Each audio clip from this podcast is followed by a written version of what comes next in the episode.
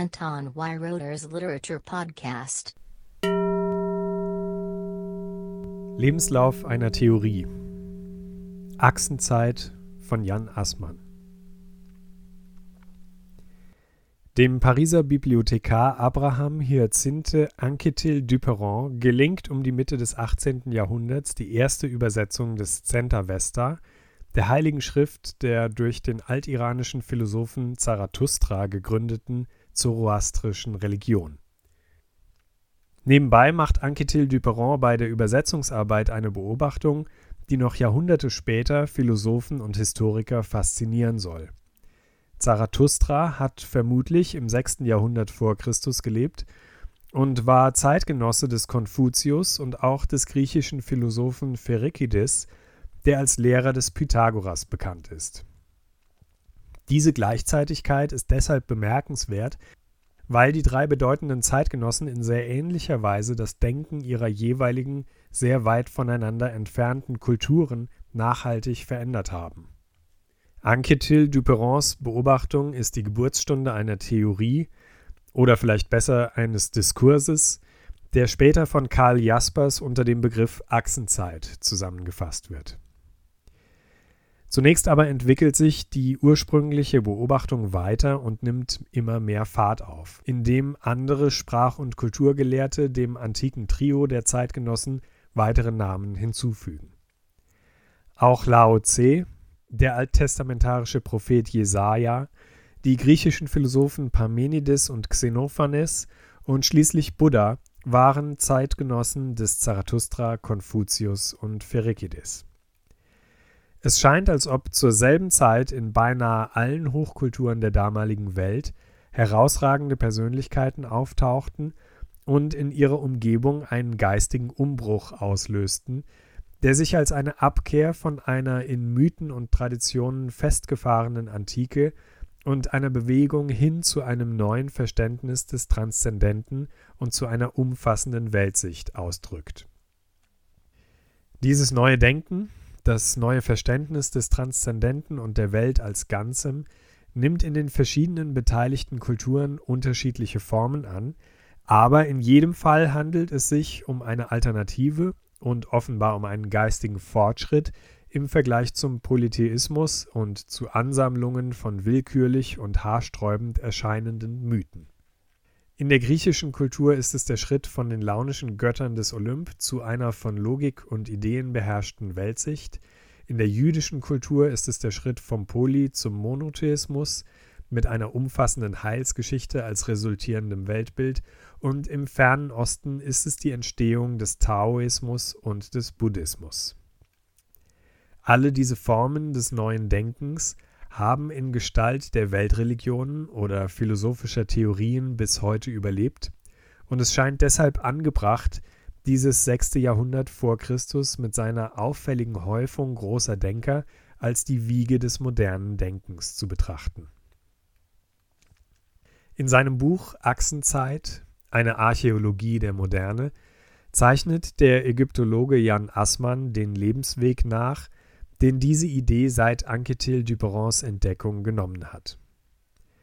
Die wichtigsten Anhänger und Kritiker der Auffassung, dass es mit diesem gleichzeitigen Auftreten der Geistesgrößen etwas Entscheidendes auf sich hat, kommen in chronologischer Reihenfolge zu Wort.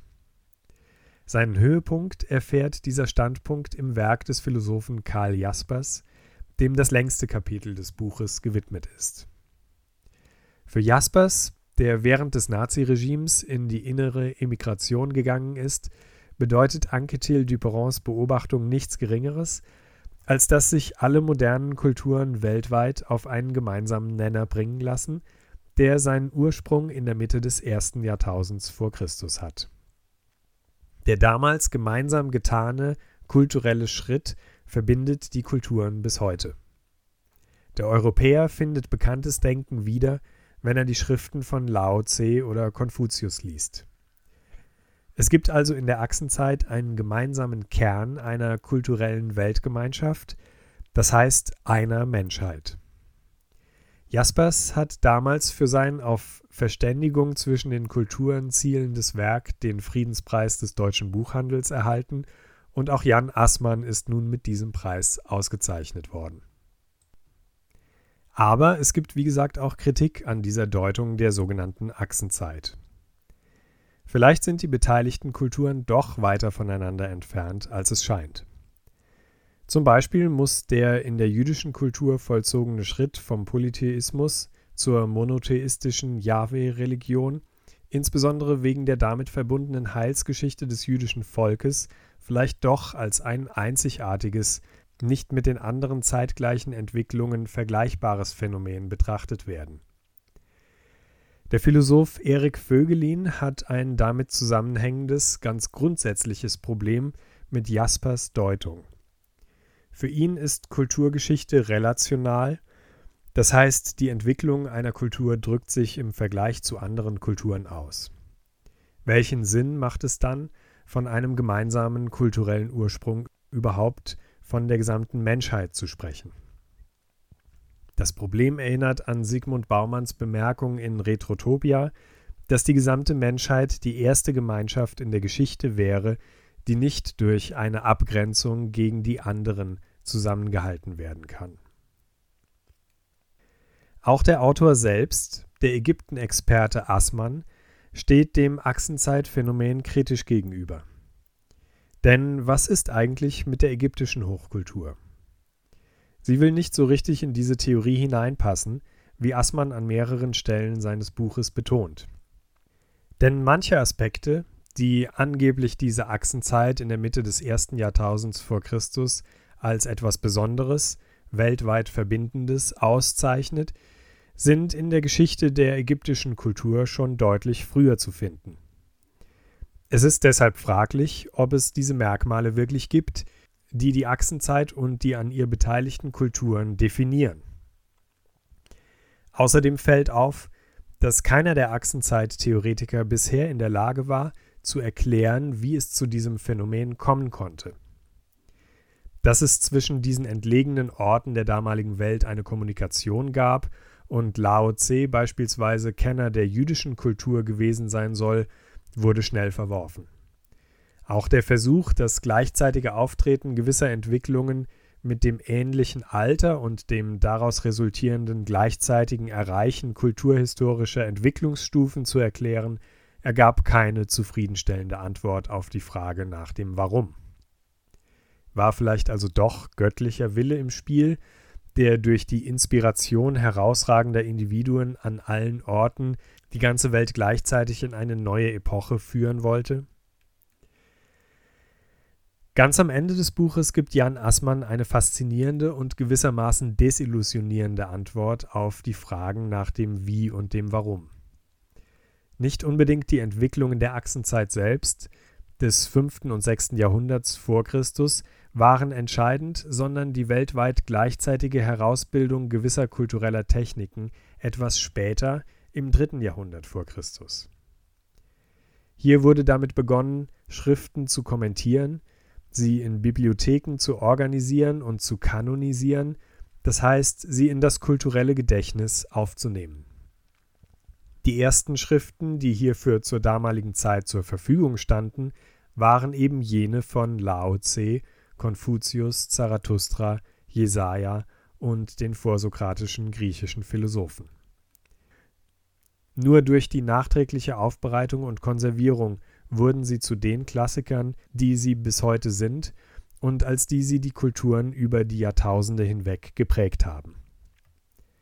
Assmann schreibt, nicht schon durch schriftliche Aufzeichnung, sondern erst durch Kanonisierung und Kommentierung sind Homer, Jesaja, Zarathustra und Buddha, Lao Tse und Konfuzius unsterblich geworden. Kanon und Exegese erschließen einen Raum virtueller Gleichzeitigkeit, der uns zu Gesprächspartnern jahrtausendealter Vorgänger und fernster Nachgeborener macht. Jan Assmann hält diese einleuchtende Erklärung am Ende seines Buches so kurz und nüchtern, dass man glauben könnte, er befürchte damit, die Achsenzeitdebatte zu entzaubern und vielleicht sogar zu beenden. Denn man erhält durch den in diesem Buch gebotenen Rückblick den Eindruck, dass der Achsenzeitdiskurs in die Jahre gekommen ist und mit dem Werk von Jaspers seine beste Zeit schon hinter sich hat. sowie einige der in diesem Buch zitierten Philosophen die Entwicklung einer Kultur mit dem Lebenslauf eines Menschen vergleichen, drängt sich dieser Vergleich nun auch für die Achsenzeitdebatte selbst auf, die mit ihren ersten Denkern Anquetil Duperron, Remusat, Röth und Stuart Glennie. Eine Kindheit und Jugendzeit voller wilder Spekulation und Ratlosigkeit durchgemacht hat, dann mit den reiferen Beiträgen von Karl Jaspers, Alfred Weber und Jürgen Habermas erwachsen geworden ist und danach in den wissenschaftlichen Arbeitskreisen des Schmuel Eisenstadt und in Theorien Robert Bellas mit gewissen Relativierungen und Auflösungserscheinungen zu kämpfen hat und eine Art Greisenalter erreicht.